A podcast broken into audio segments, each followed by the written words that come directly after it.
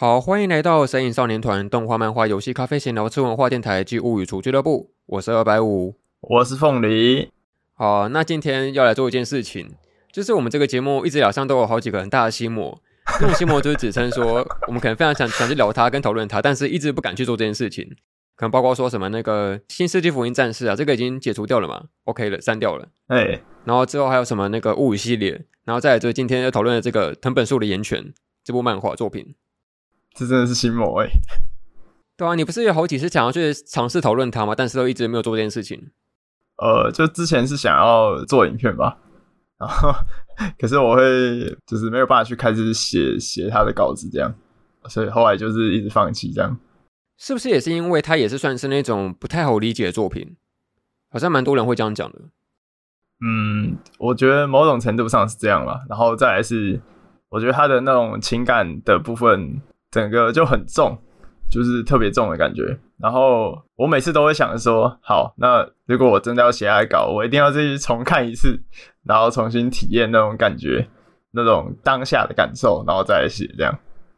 所以，所以，哦，对啊，就有一个障碍在。你感觉被那个岩泉深深揍了一拳这样子？哎，对对对对。哎，然后不知道你今天有没有发现一个巧合，就是我们今天聊的这一集是第四十八集，然后它同时也是那个十八的谐音。干，不要这样嘛！好好坏哦，你你是预想好了吗？没有没有，真的是巧合，真的是巧合，我刚刚才发现的。然后 OK，好，那总而言之，我们今天要讨论的是这个藤本树的岩犬。然后后面未来的话，应该也是会全程爆雷了。那今天也都是请你先把整个漫画收看完之后，再来听我们这一集的节目哦。好啊。那首先先问一下，这个岩泉是你接触藤本树的那个漫画里面，算是第几部接触的？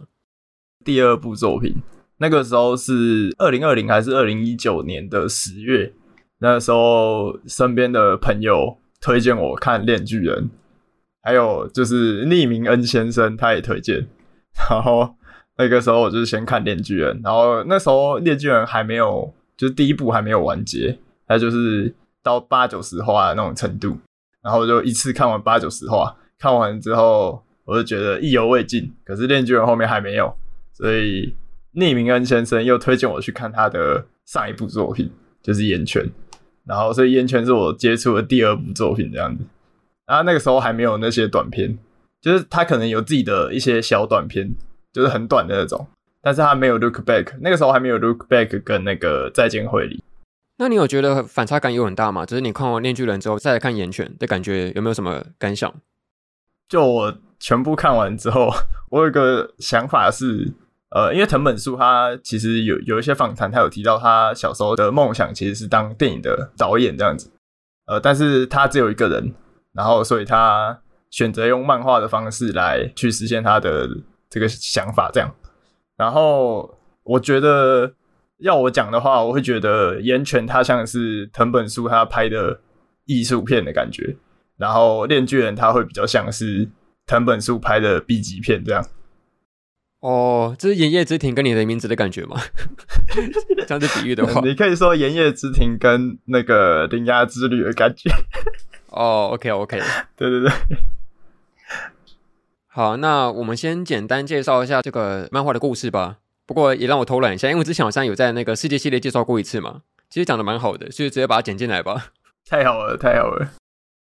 然后他的故事其实主要讲述就是在一个随处可见的一个村庄里面，然后要先讲一件事情，就是在这个世界里面，其实充满着祝福者，也就是说，他们一出生就有一些特别的能力。然后在这个男主角居住的村庄里面，这个村庄他们。就是饱受寒冬的摧残，他们就是开始会没有食物啊，然后又很冷，然后可能生活就快要过不下去了。但是还好，就是在这个村庄里面，呃，有主角跟他的妹妹在。主角的能力就是他也是一个祝福者，然后他有个能力是他会再生，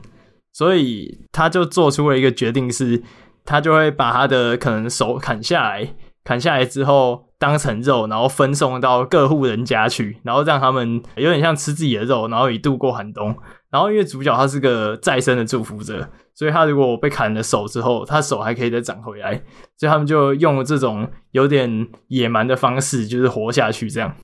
然后当然也有一些在这个村庄里面，当然也有一些人就是没有办法接受吃人肉这件事情，所以呃，也有一些人因为就是他们没有办法吃，然后就自己饿死了这样。然后有一天，有一帮来自其他国家的人来到了这个小村庄，呃，原本只是来看一下，然后想说没什么事情就要走了，结果他们就在那个各户人家的那个家里面翻出这些人肉这样子，然后他们就觉得，因为那个国家的人是。比较可能文明社会的一些人这样，然后他们就觉得很恶心，然后就觉得不能让这种呃吃人肉的那个村庄存在下去，呃，所以所以那个呃那一帮军队的那个头头，他就放了一把火，然后把整个村庄烧掉，然后烧掉了之后，因为它的火焰是除非烧到烧成灰烬，不然不会停下来，然后就是整个村庄被烧尽了之后，但是。主角他是本身是再生能力者，所以他不会被烧成灰烬。那把火就在他身上不断燃烧，但是他必须扛着这种痛苦，然后活下去这样子。然后在那场大火里面，就是他也失去了他的妹妹这样。然后他的妹妹就是在他妹妹死前有告诉他一句话，就是他跟他哥哥说，就是你要活下去这样。然后这句话就成为整个漫画的一个主轴吧。然后也是一句。呃，爱的诅咒这样子，是一部非常疯狂，然后有点痛苦，但是又不断在寻找这个了无意义的世界上有意义的事情的作品。这样，呃，然后刚刚忘记讲了，就是呃，村庄被放火烧掉了之后，主角他就呃下定决心，他想要去为他的妹妹复仇，这样，所以他的故事是以复仇作为开始，这样子。那首先，我觉得呃，岩泉这个作品。它其实光第一话就给了一个很震撼的开场，诶啊，对，就一般作品它通常都会有一些铺陈什么的，但它给了一个转折、转折又转折的一个开场，这超级不像一般的漫画的开场这样子。那你对他第一话有什么感想？就是他的刚开始的时候，就是那个时候其实我不是在家里看的，我是在那个超商里面看，然后我就想说，那个第一话就因为第一话很震撼嘛，然后又很痛苦。然后它是跟那种会让人感动的作品的方向不一样的，会让你流泪的那种。然后，可是我在超商里面，我就被限制住。就是虽然我看完第一话，很想要站起来拍手，但是 但是我不行这样子。呃，我第一话看完的感觉，其实我会觉得它有点像是那个宫崎骏的《风之谷》的开场，就是他们原本有一个好好的村庄，然后有有外来的人来到这里这样子。我会觉得蛮有那种感觉的，然后就很震撼吧。它有点像是，因为它第一话也是特别的长，它不是像是可能一般漫画一画差不多二十几二十几页这样，它第一画就特别长，跟那个可能自不灭的你一样，就那种长度。然后就我觉得那种第一画被拉的特别长的时候，它就比较能去做一些普通漫画做不到的事情，它可以讲一个比一般人的第一画还要更扎实的故事。那我觉得他的第一话真的很震撼，这样的，就是第一话看完我就决定我要看下去。岩泉哦，而且我觉得那个第一话之所以会让人印象深刻，也是因为大家会觉得说这可能是一个类似于准备走向复仇剧的发展吧，因为他毕竟自己的那个妹妹，然后跟以前村庄人都被敌方给烧死了这样子，然后他自己又同时是一个明明想死去，但是又不死不灭的一个状态。嗯，然后我刚开始看的时候会觉得说，这不止第一话，这整个第一集单行本看完之后。我会觉得这部漫画有一个很强烈的一个宗教性质，就我觉得这宗教性质并不一定是指称某一种特定的宗教，它是一个宗教性的概念。因为其实不是有蛮多宗教的一些传说故事都会说那个神或者说那个上帝会给人类一些考验跟那个叫什么神法吗？用不同的苦难然后来测试跟那个考验人民这样子，比如说什么大洪水啊、火灾啊、风灾一大堆灾难这样子。那其实很多时候像以前历史上发生过什么黑死病的时候。也是在那时候才会让那个宗教兴起吧，因为大家会泛泛需要一个所谓的那个那个心灵的寄托这件事情，才会去信仰宗教，然后去相信有上帝的存在，或者是不是有有过一些那个原始的那种部落种族，他们不是有所谓的那个拜火教吗？啊，对，就是信仰火焰这个东西这样子。所以我首先会觉得说它有一个很强烈的那个宗教性质，而且火焰这东西其实也也算是某一种生命的意象吧，因为人类能够从那个可能像是最古早的那个收集采集那个时代，然后转变到后面也有使用过那种比如说。用火烤的肉，然后来发展出更多城市、城邦跟乡村这样子，变成国家的组成，慢慢建立这个文化的发展这样子。所以会觉得火焰也是一个生命的意象。但它同时有一个非常非常有趣的两面性，它既能够烧毁一切东西，但同时又能够让让人生存、生活下去。所以我觉得这两面性其实跟整个漫画扣合的蛮紧密的。就火焰，它其实是一个呃，明明是燃烧了它的那种愤怒的业火，但同时又又是它的那个主要的武器，这样子。它是一个很有趣的一个概念，这样。那你那时候对于这个主角，他在第一话的那个最后，他燃起他的熊熊业火，然后露出那个很坚定然后愤怒的表情吗？你看那些画面，然后对于整个主角的设计有什么感想吗？我觉得，就与其说是看到这个角色他设计的怎么样，我会觉得一些画面让整个角色变得很就很真实吧，就那种很狰狞的表情还是什么的。而且就是第一话他的，我觉得他的第一句话跟最后一句话是有做一个呼应嘛，就是他是说那个受冻的人渴求火焰嘛。然后他就是在讲那个，就是周边的居民对于可能主角他燃起的这种就是恨意，然后就像你刚刚讲的那种火火焰的两面性一样，我就觉得是很有趣的吧。我会觉得说，因为他主角他是一个所谓的能够呃快速复原身体的一个祝福者嘛，但他同时又受到这个永远不会熄灭的火焰燃烧这件事情，我觉得它很像是某一种那个很多神话故事会说那种永恒的苦难的这种意义上存在。比如像是那个什么呃武功法贵啊，他一旦把树砍倒了，然后树马上又复原，他会永远持续这这个苦难，或者像是那个学习佛是在推石头一样啊，它都都是一种永远没办法去结束的一种苦难的感觉这样子。所以我其实觉得炎拳他到后面其实是讨论一种呃类似于自己为什么要存在，为什么要生存这种比较存在主义式的探讨的感觉吧，就讨论这些议题，活着的意义是什么这件事情。啊，对了，对，就我觉得这个母题其实是一个亘古不变的，而且已经被讨论到快烂掉的一个议题。可是我觉得他用更加的那种虚无的方式在描述这件事情。呃，然后说到说它里面不是之所以会被那个灭村，是因为吃人这件事情嘛？他们把自己的手臂砍下来，然后喂给其他的村民吃，但是被那个那时候的王国的指挥官认为说这是一个呃很疯狂的事情，然后才因此下了这个把整个村庄烧毁的这个命令这样子。那你对于吃人这件事情是怎么看的？我觉得这是那种文明的，就是以自我为中心的思想嘛。这有点像是那种我们可能到了一些深入到了世界的一些角落，然后到了一些什么可能还很原始的部落里面，有可能非洲啊什么，他们有一些很传统的一些文化跟习俗，然后我们就会觉得，哎，这个习俗很不 OK 之类的，就是。它有点像是那种站在文明的角度去检讨别人可能传统的东西的感觉吧，我会觉得蛮讽刺的吧。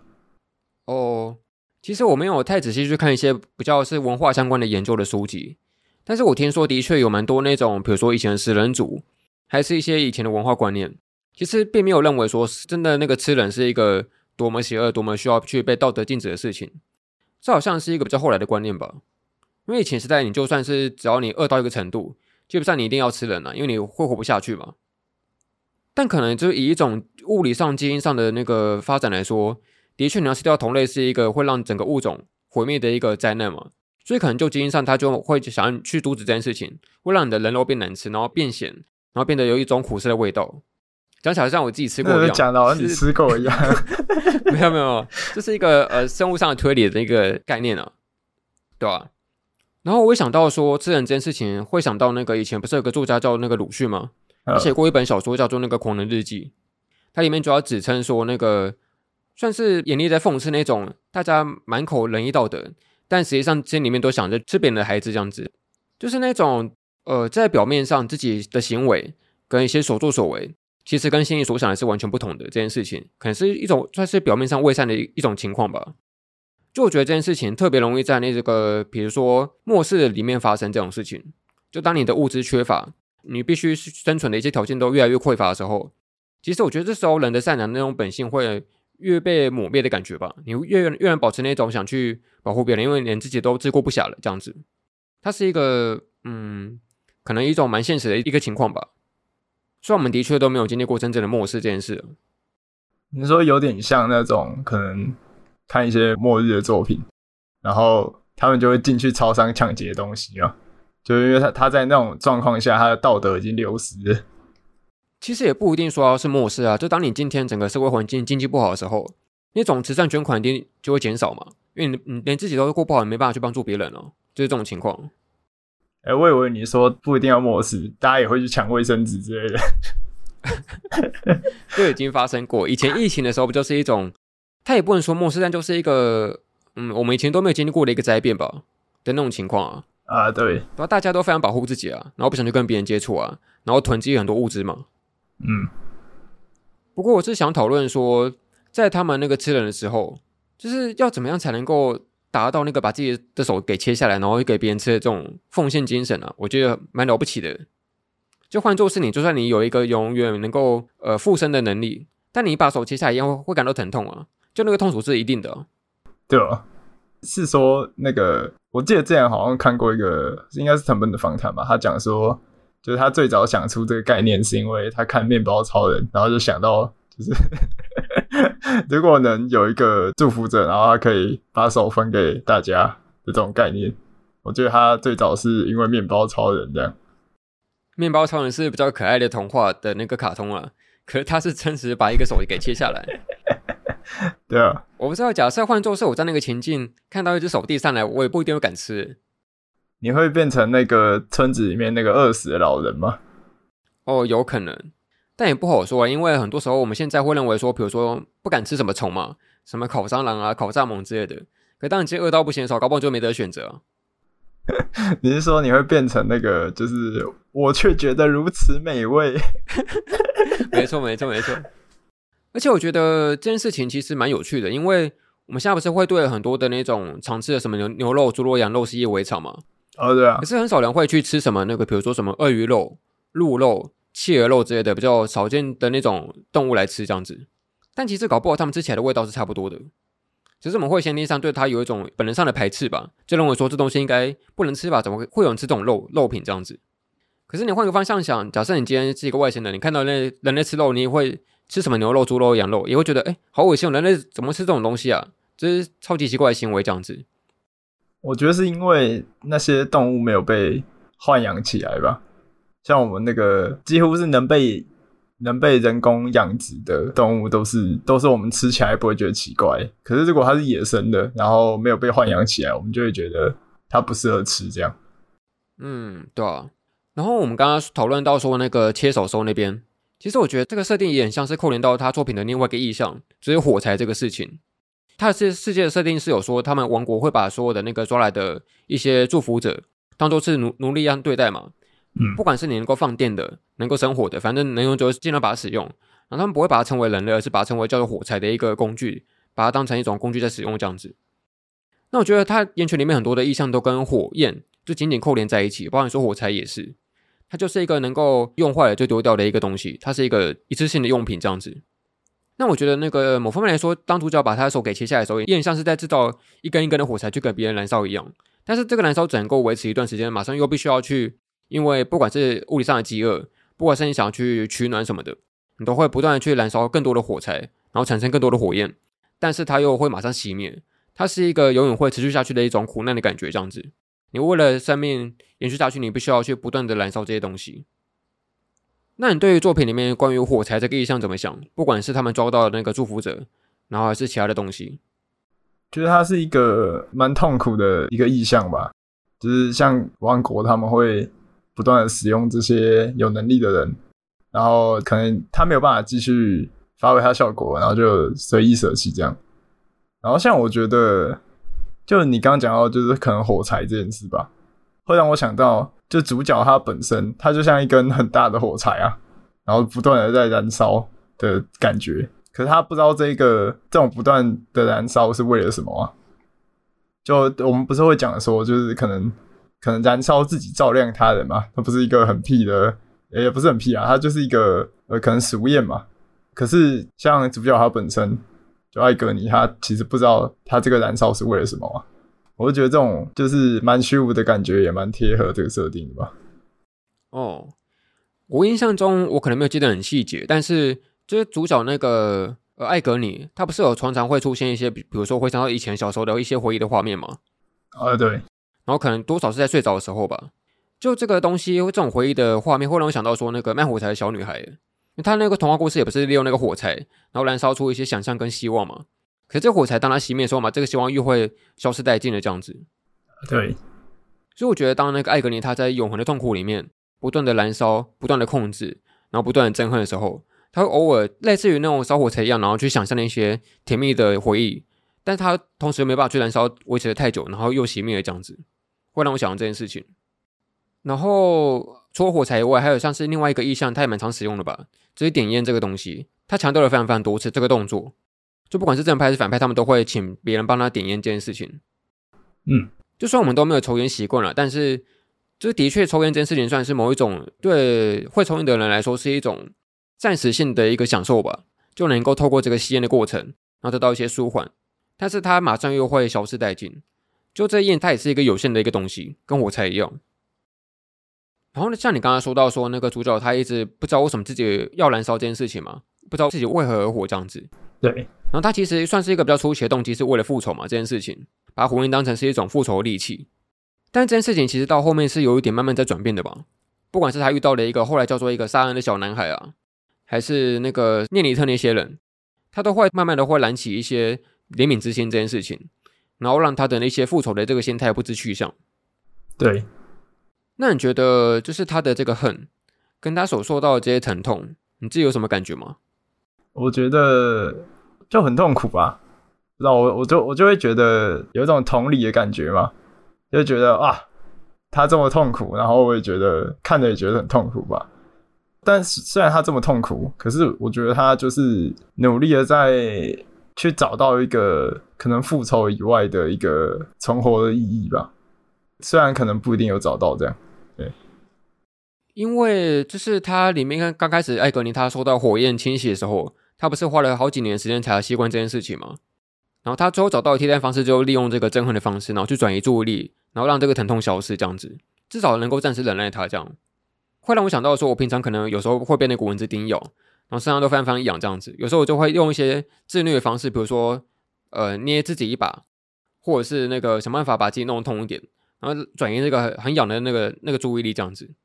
这其实疼痛这件事讲，算是可以透过那个憎恨来转移的吧，就他才会那么投入的到这个呃复仇的心态里面，因为其实他妹妹其实也救不回来了吧，在他当时候的那个想象里面，他只是单纯的想要把这个复仇心燃烧到最旺盛，然后成为一个复仇理由。对，可是这个复仇理由可能会在你即将要结束的时候，或者说他甚至已经结束了之后，你反而会顿时失去一种。生存的目标跟意义吧，这件事情，就如果如果他抽掉了，就是复仇的这件事情，那他就还是会，就是重新感受到那种痛苦啊。哦，没错没错。好，那再来就是说到一个算是故事前中期的一个重点，应该也是一个你会喜欢的角色，就是那个呃托加塔这个角色，他基本上就是一个电影迷嘛。啊，对啊对啊。诶，其实我看那边蛮意外的，因为我原本以为他是一个。呃，其实其实我不太知道说他确切时间发生在哪一年哪一月这样子，我原本他以为就是一个可能发生在现代的故事，但其实后来看来，他其实发生的非常非常遥远，像是二三多少年吧那个时候的事情，然后甚至连电影的这个本身都已经消失了，那世界上基本上已经没有人可以再去拍电影的这个东西，而且我原本以为说岩泉的故事总不能够再跟电影连起了吧，就你要说什么再见会里那个面具人都 还 OK，可是他这是一个完全架空、完全一个末世的世界观。居然可以有电影，这符合你的藤本树。结果这一部的电影是跟主题扣合的最完整的。呃，对对对，就好像不管是什么世界观都可以拍电影，只要是藤本树做的作品都可以拍电影。那你当初看到那个拍电影的这部分，你怎么想的？干神作，就是我没有想到可以这样想，只可以这样做，因为可能一开始期待就是它是个复仇剧。呃，可能我们又会套用一些就觉得少年漫画的一些习惯吧，然后我们就会觉得，啊，他可能就是要去复仇，可是他可能到了最后他会放弃，就他可能会燃起怜悯之心啊，或者是他可能会就突然圣母了，还是怎样的，就是突然放弃。可是我没，我是没有想到他可以突然在中间插这个设定。然后让整个故事变得就很有特色吧，而且他会跟后面去呼应这样子。我记得那时候看到就是托加哈，他就讲说什么：“诶，我来当导演，你来当主角，我们来拍电影。”然后我就觉得太神了，怎么可以这样？就是把这个这么抽离的故事融入进他最喜欢的电影元素。然后我其实听过一些朋友，就是他们是看到这个拍电影这边，然后也不知道在冲他小，然后就没看了这样子。哦，对对对。但我觉得我自己觉得是那个画龙点睛的感觉，就是有了这个设定，整个故事变得更更有厚度了。哦，其实我刚开始也跟你朋友一样，觉得说，哎，怎么会突然拍电影，有一点莫名其妙的感觉。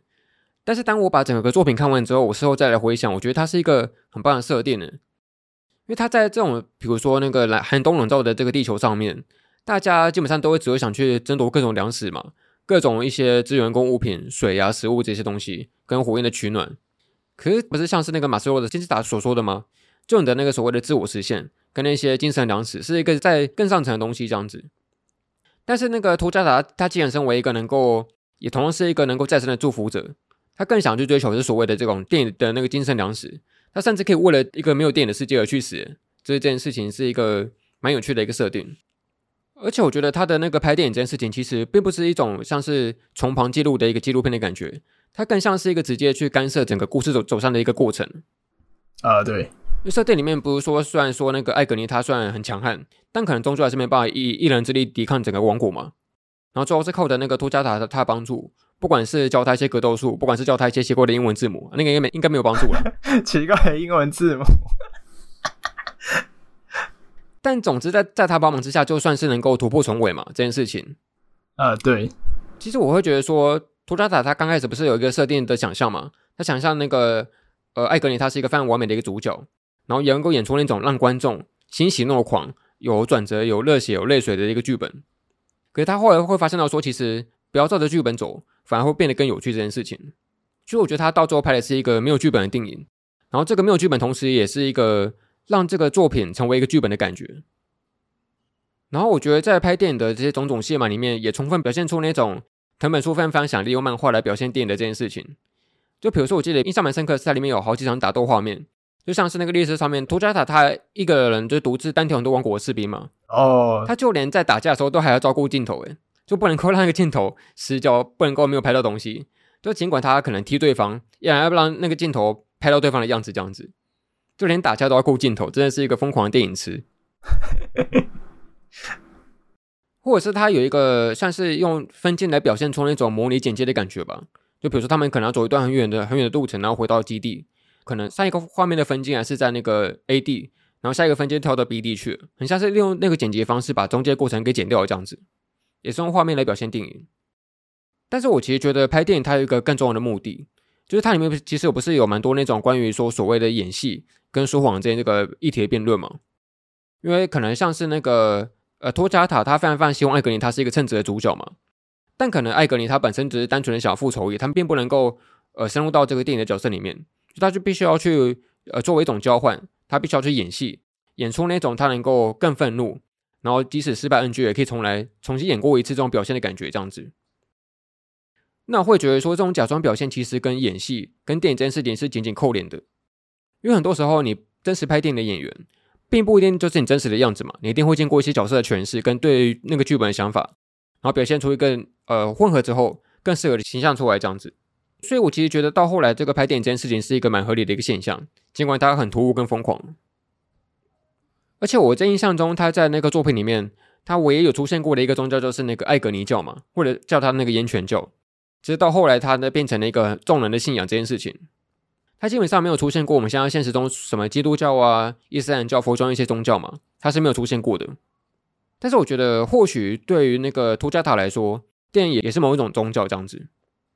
我不知道你有没有听过那个有一个小说家叫做尼尔盖曼，然后他写过一本书叫做那个《美国众神》，有听过吗？哦，有有，对啊，他大概就是说，就在我们这个现代的社会，其实我们过去的信仰已经变成另外一种现代的娱乐之神这样子。比如说，你可能会有所谓的电视神，有什么冰箱神，有什么冷气神这种感觉。就现代人可能在这个传统信仰没落的时候，更会去相相信一些虚拟的娱乐的那个东西这样子，或者说在这个作品里面，它就是电影之神这件事情。所以我觉得他这个电影的设定真的蛮有趣的。那你自己对于作品里面他关于说这些表演跟演戏，或者说谎言的这些概念，你怎么想？我觉得就是像我记得就是后面那个很经典的那场面，他不是有讲说，哎、欸，就是哎、欸，大家都在演戏什么的。我记得看到那一段的时候，我就蛮有感觉的吧，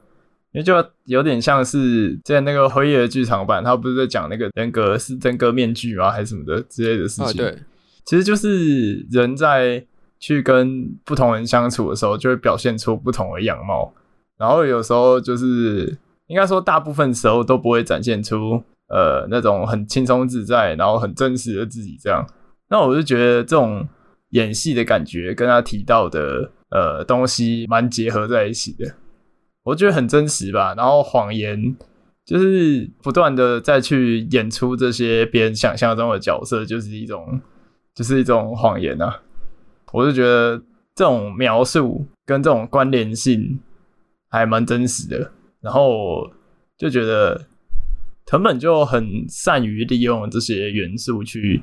可能去讽刺一些事情吧。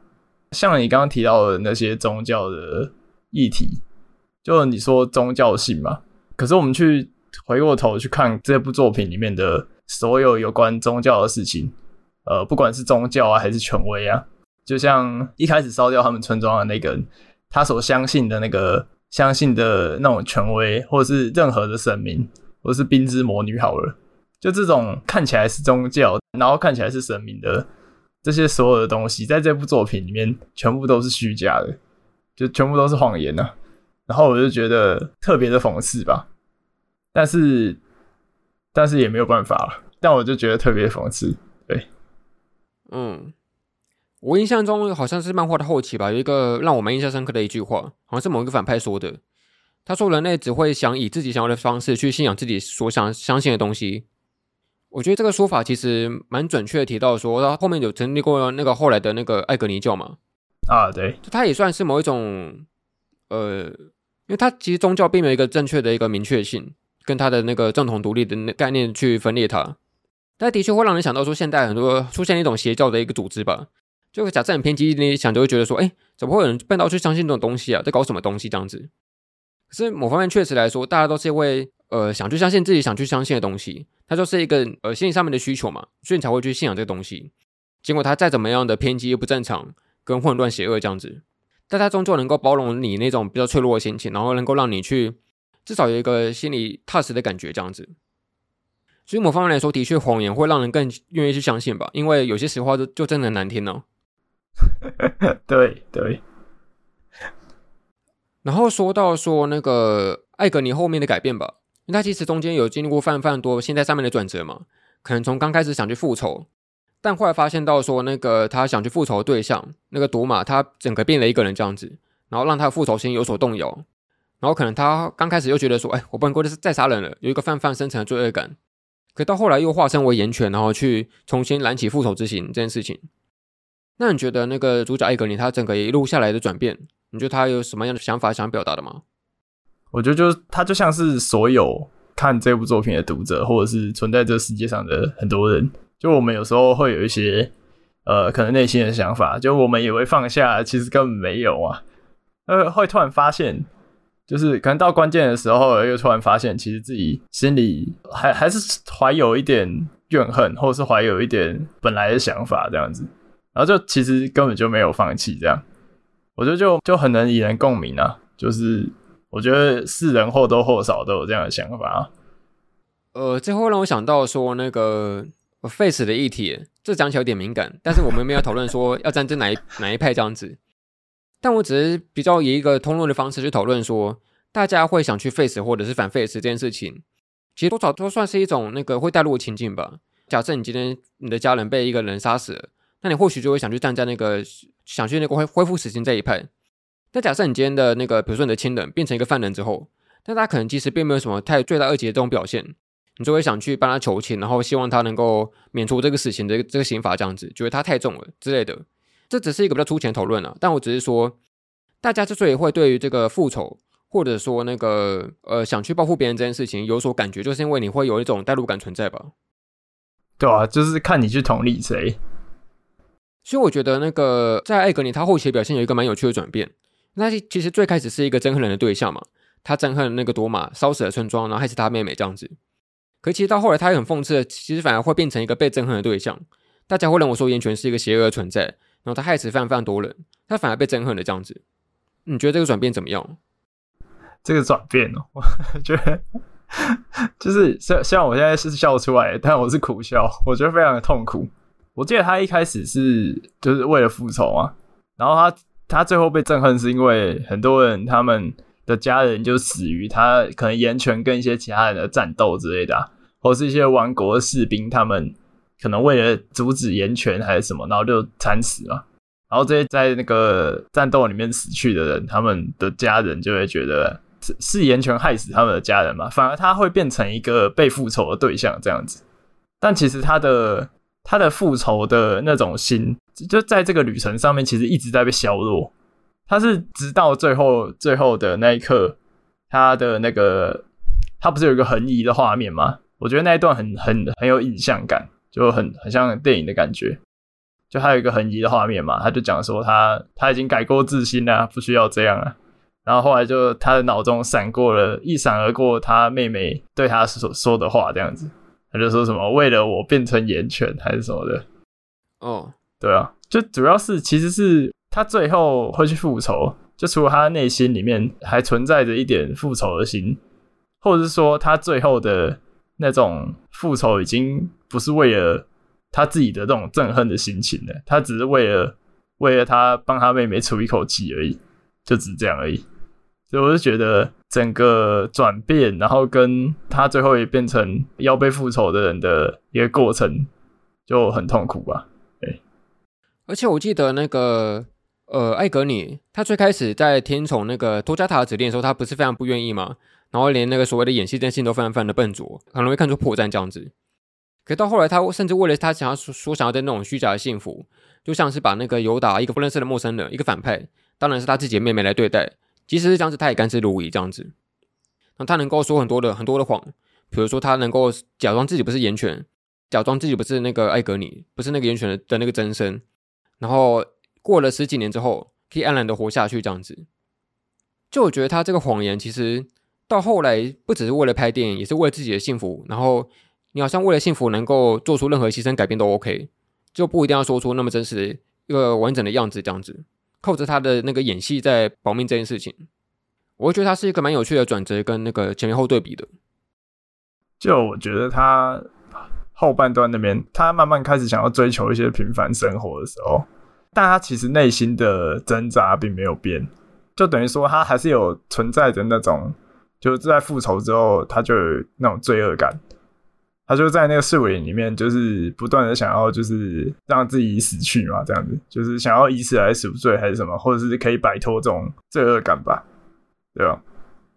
哦，然后有一个地方我想讨论一下，它是一个小小的细节，但我觉得这个诠释应该是我自己的那个蓝色窗帘跟猜测了。但因为艾格尼他不是有一段那个过程，他是到一个村庄之后，然后他同样又发生过那种粮食缺乏的那个危机嘛。当时候大家想把那个艾格尼的身体切下来，但是因为它基本上全身都那个覆盖着火焰，燃烧的火焰，唯独只有那个脸部的下半部，在一个一小块肉那边是那个没有燃烧的这样子，就大家才会把那个那块肉切下来，慢慢的分食给所有的那个村民这件事情。那我其实我刚开始会疑惑说，为什么就只有那个部分没有去燃烧它？但我后来自己的想法，我觉得它是一个。就那个没有燃烧部分是一个仅存的良善，因为当后来艾格尼他有一次是真正的全身燃烧的，他是那个连那最后的那块皮肤都已经燃烧侵蚀，然后变成一个全身的火焰人这样子。然后他最后回过头来恢复那个理智的时候，他反而又让那个那块的那个部位裸露出来了这样子。所以我自己会诠释说，那个没有燃烧的那那一块脸那块皮肤是他最后仅存的良善。然后基本上，呃，就是艾格尼他在整部作品里面。他有非常非常多关于那个自我认同危机嘛，他不知道自己是谁，然后为什么要活下去，这个疑惑存在。那你对于他那个所谓的很多重要的人都对他曾经说过“活下去吧”这句话的这个诅咒，你怎么想的？我觉得藤本树他在他的作品里面，他其实一直在探索这各种爱的形式，就包括他在短片里面，然后在《链锯人》在很多他所有作品里面都在做一样的事情。但就在岩泉里面，他的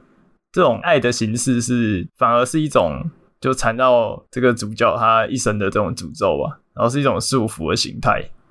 我就觉得他每一次就是听到他身边的人对他说出这句话的时候，其实呃，我觉得或多或少有，就让他有多少有点改变。但是这种改变是痛苦的，像是他妹妹一开始告诉他说活下去的时候，其实他原本就想要放弃，就是再生，他其其实想要就是就一起死去这样。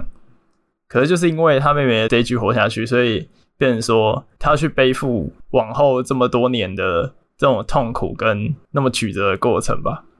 然后我会觉得，它就是一种爱的枷锁的感觉，就是会让你变成本来不会变成模样。这样，我就觉得这句话放在藤本的作品里面实在是就太适合了。这样，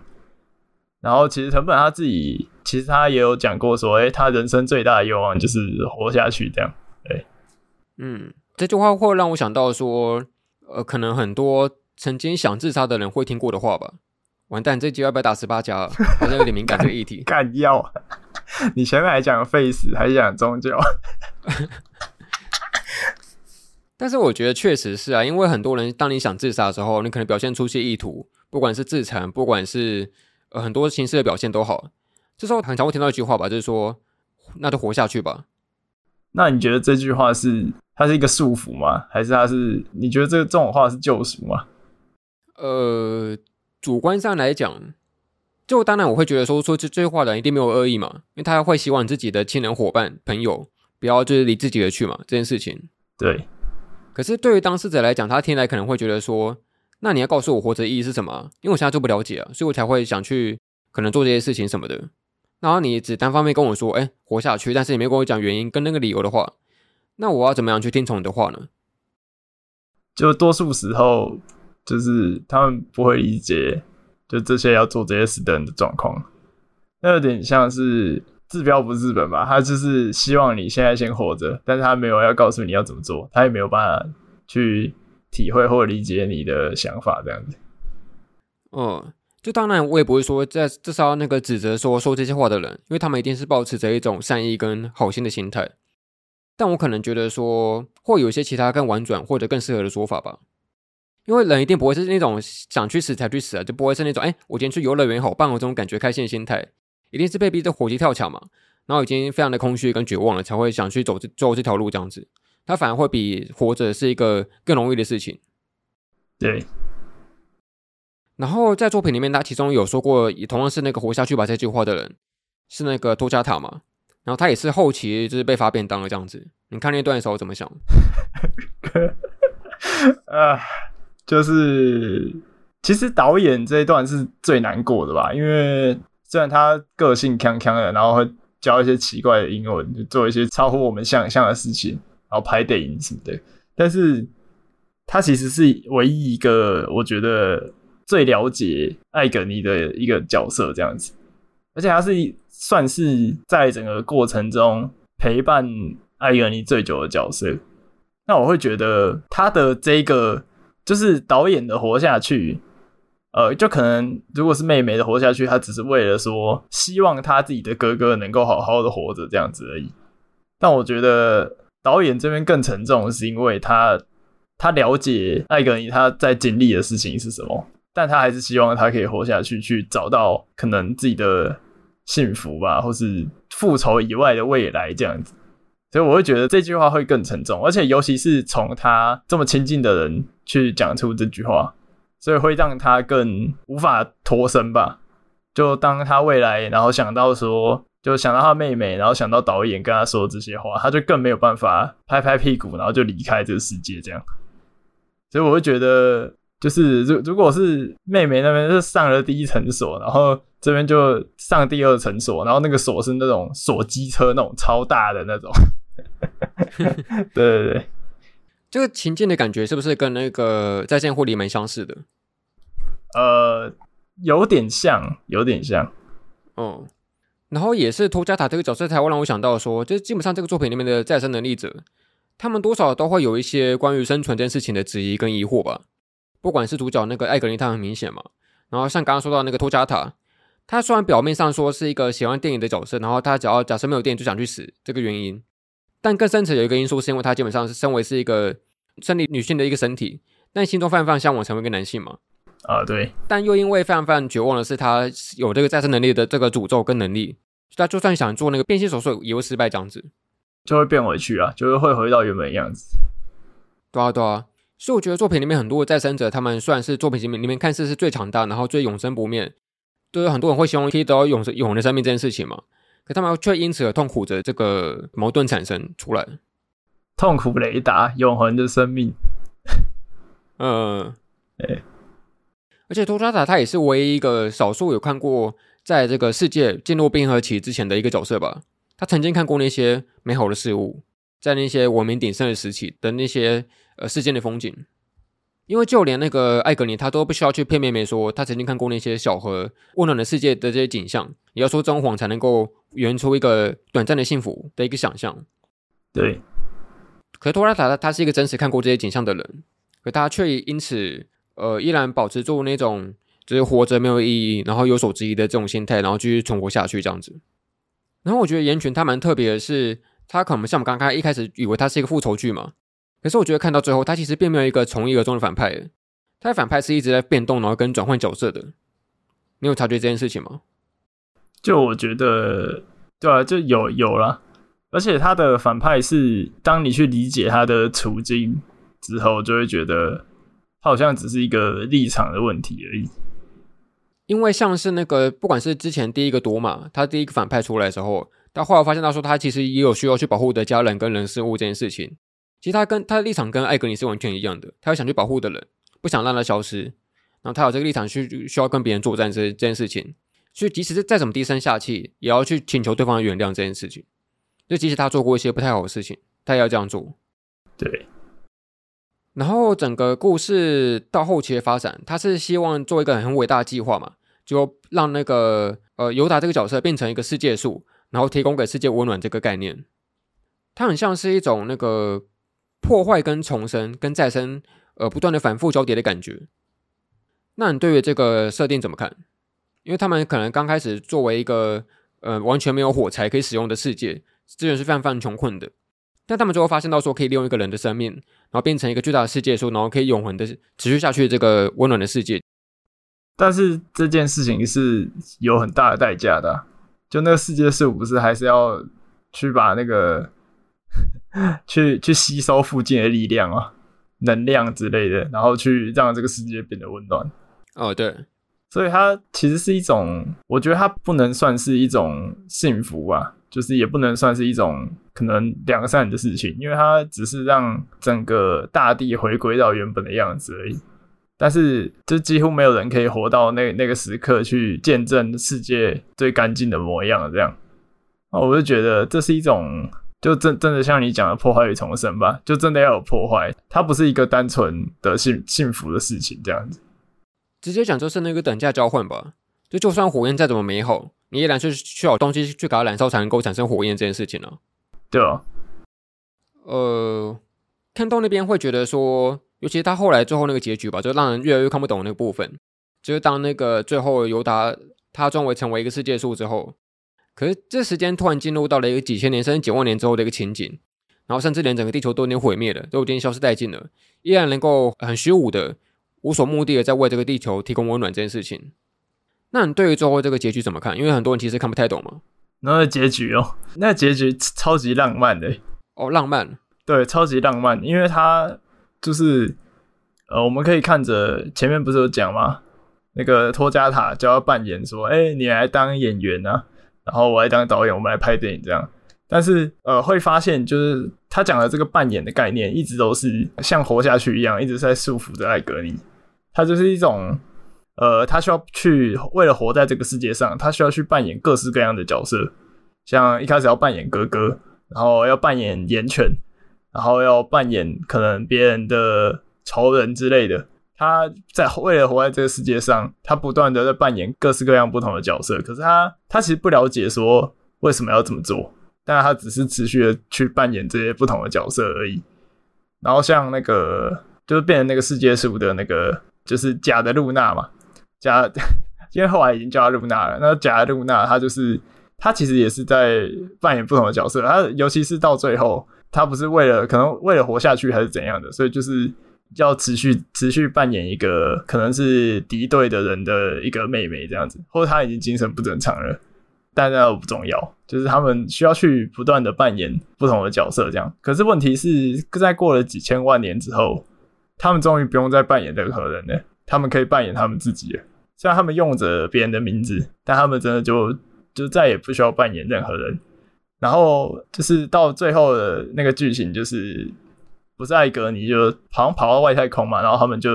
再次相遇这样子。嗯，那我就觉得经过了这么长的时间，然后他们不用再扮演任何人，然后他们呃也不用再去想说要去追求什么样的东西。就是刚刚不是讲到这个作品很虚无嘛？一直找不到说艾格尼他能够追求的是什么，他能够活下去的意义是什么。可是可能就是为了最后一刻的相遇，他才活下去的，所以我会觉得这个结尾就是很是很浪漫的，这样，就是尤其是结尾，他也不能说把伏笔收回来，但是它是一个很很完美的收尾，它让前面的那些苦难变得就是终于有一种松一口气的感觉，所以我很喜欢这个结局，就是其实是呃看完整个故事，然后真的很喜欢这个结局，所以我后来才买了整套漫画这样。对，我觉得它是一个很浪漫的一个关于呃疯狂爱、自我跟虚无的史诗故事，这样，所以我觉得这个结尾真的说的非常好。对，嗯，我自己觉得，就假设你要把这个结果看作是一个非常温暖的一个结局的话，温馨温暖的结局的话，那会觉得说，它其实很像是在跟前面的一种自我质疑，然后那种身份认同危机，再做一个蛮明显的对比的。因为其实最后艾格尼他不是已经自认为是一个叫做赛恩的角色嘛？他甚至连自己本名都忘记了。然后像是连那个装成真露娜的的那个角色也是，他们都互相不认得自己到底是谁，曾经有过什么记忆。可他们都能够温暖的见到彼此，然后见到一个另外一个对象，然后好好沉睡下去这样子。就搞不好其实，呃，你要认为自己是谁这件事情并不是那么的重要。对于你得到幸福这件事情，即使你连自己的身份都忘记了，所有记忆都已经没有了。你依然能够坦然的、纯粹的，因为见到另外一个你所喜欢的人，而能够开心的活下去这件事情。呃，然后最后那个画面会让我想到说，那个基督神话的那个亚亚当跟夏娃，他们像是一个呃人类创世之初，他们就是只有一男一女嘛，就分分别是那个亚当跟夏娃这样子。那会让我说，这个结局很像是一个倒转的历史，就人类历史是在倒转回去的，从那个温暖的世界慢慢变得寒冷，进入冰河期。然后回到人类越来越少，甚至连地球都已经没有了，然后变成只剩下最后的那个一男一女的一个组合这样子。这件事情会让我想到说，其实有些，因为我不是基督徒，我不敢说太随便，但是或许有些时候，我不知道，当你今天很厌世的时候，你会觉得说，为什么上帝要创造人类这个物种，让我们那那么痛苦，质疑自己存在的意义跟那个价值，然后要质疑这一切，然后有所矛盾这件事情，会质疑为什么人类要被创造出来？可是我觉得他最后这个结局很像是在。呃，用他的这种方式，然后再也不能说否定，但觉得用另外一个方式诠释这一切。就人类的文明，它是有可能经过倒转之后，回到最初始的那个根源，然后就探讨说那种最质朴的善良、温暖跟存在的那个美好，才能够再反转回来到现在这个世界。那到底还有剩下多少东西值得你去追求跟活着呢？呃，我记得他作品里面有一个蛮重要的话，他是说人没有办法只靠自己去明白自己是什么样的存在。就像雪不能够自己知道你自己很冰冷，就像火能不能自己知道自己很炙热这样子，你是必须要去透过别人的探讨、跟触摸、跟接触，才能够了解自己到底是什么样的物质的那个性质这样子。所以我觉得，像我们之前讨论过非常非常多负面的作品嘛，就是会想去逃避人群接触啊，会想去跟人有所隔阂，然后不要去接触这个残酷世界这样子。但某些时候，你也是因为你去触碰到那些火的温暖、雪的那个透亮。你才能够更知道说，这个世界原来有各式各样的模样这件事情，它也是另外一种形式的美好。即使有痛苦有美好，但它依然是一个两面性的存在，就像那个火焰跟水一样。所以我其实觉得整个言群他并不是很彻底的想去否定或者是肯定某种价值观，他一直在用那种反复的两面性在辩论着、探讨着这种存活的价值的美好跟痛苦，然后再互相交叠着这样子。所以我同样也蛮喜欢最后那个结局的，它很像是在说那种人类的历史倒转之后。从根源去探讨那些美好的价值存在的意义到底是什么？好，那我们今天把这个作品也不能说很全面，但至少讨论到一个段落了。那最后就问一个问题吧：你对于这个炎拳这个本身这个意象怎么想？炎拳本身这个意象，我觉得它是一种，就像最早说到的那种火的两面性这件事情。我觉得他用这件事情去贯穿了他的这个设定。他的这种火焰既是一种仇恨的，然后想要可能烧死他仇人的这种火，它也是一个就是在这种极端环境下，然后大家去追求的一种温暖这样子。那我觉得就是用这个命名，然后顺便以燃烧这个设定，然后去代表这个角色他的一些改变，然后甚至到最后找到一点呃救赎，然后找到一点理解可能自己燃烧的一点价值跟理由。那我觉得它是一个很棒的命题，这样。哦，我蛮喜欢拳头这个意象的。因为基本上我们刚开始一想到拳头，就会想到打人嘛，去斗殴跟揍人这样，它是一个攻击的一个象征。对，可是他其实，在那个作品的刚开头，他第一次那个，包含说那个主角艾格尼跟露娜他们立下约定的时候，活下去约定的时候，他们是以碰拳方式在做约定的象征的。就击拳这个动作，它其实是会产生出一些疼痛的感觉，它会让你这骨头筋骨跟筋骨之间碰撞，然后因此有一些疼痛的那个感觉出来。可它即使也会因为你的痛苦，所以会而留下一些痕迹跟记忆。你会更记得印象深刻，就像是你身上的一些疤痕的感觉，你会留下这些疤，然后留下这些痛苦的刻痕跟记忆，然后让你更记得这个约定需要去保持住这样子。所以我蛮喜欢岩泉，它既作为一个攻击的意象，但它同时也是一个能够守护你存活，让你变得一个一个想去追求温暖，然后因而活下去的一个约定的这个设定存在。所以真的，我觉得整个炎拳它真的在这个各种概念反复的横跳，而不管是那个仇恨跟那个约定的美好。不管是火焰的憎恨，然后跟燃烧带来的温暖这件事情，他一直在这些东西那个探讨这些，不管是作为正还是反，都会有各自它美好跟需要去那个追求的部分这样子。那最后呢，就是作为一个总结的话，你会怎么说《炎拳》这个作品？我觉得它是一个呃南瓜非常多主题的一个作品吧。像刚刚讲到的，它可能有。爱跟自我，然后有一些虚无的议题以外，他其实也讲到一些就跟宗教有关，然后跟人性有关，跟角色扮演有关的一些不一样的主题吧。我觉得它是涵盖着各式各样的一个主题，然后用仇恨去贯穿整个故事，但它是一个非常浪漫的史诗这样子。我蛮推荐大家都去看一下的啊，就就算可能看到。呃，中间有一些不了解的地方，可能看到中间突然拍电影，觉得干这三小，但但我觉得可以去体会看看，就或许看完之后你会觉得有被打动到之类的，对啊？我也很推荐，就是这一部它可以作为就是入坑可能藤本树作品的就第一首选，这样，因为它是一个最不受到任何的限制的一个作品，这样子，我觉得它是一个藤本的原汁原味啊。大概是这样的感觉。哦，虽然讲是这样讲，但会不会太狠了一点？就很像你推坑别人去入坑那个吉野叶欧，先推坑晚安布布一样。可是这不就是那个感觉吗？就好，就像推坑新房招之，然后你就直接推坑什么绝望先生或物语一样啊。就是我我反倒觉得，你一开始就拿出风格最强烈的作品，他要么就是最能体会这种作品。啊，不然就是他会立刻就被赶走啊！啊，如果赶走的话，就可能没有对上电波啊，也没有怎样。但如果他非常喜欢这种感觉的话，他就会疯狂的爱上啊，就拿出味道最浓的那个给他看。哦，这是一个最直接的筛选机制嘛？呃，不要这样讲，讲的好像我们是神明一样。好了，那我们今天终于突破了一个邪魔，然后我们也终于看完《炎拳》了嘛。那以后就可以对别人说，那个我要对我们听众使出炎拳了。哎，对对，可以玩梗了，可以玩梗了。哦，这一集可以这么说吧，我们这一集已经对听众使出炎拳了。哎，真的，真的。好，那要请大家好好接下我们这一拳。我们今天就到这边结束。好，感谢您收听《神影少年团》动画、漫画、游戏、咖啡闲聊、次文化电台《物语厨俱乐部》，我是凤梨。我是二百五，我们下次再见，拜拜，拜拜，下个练巨人，拜拜，拜拜。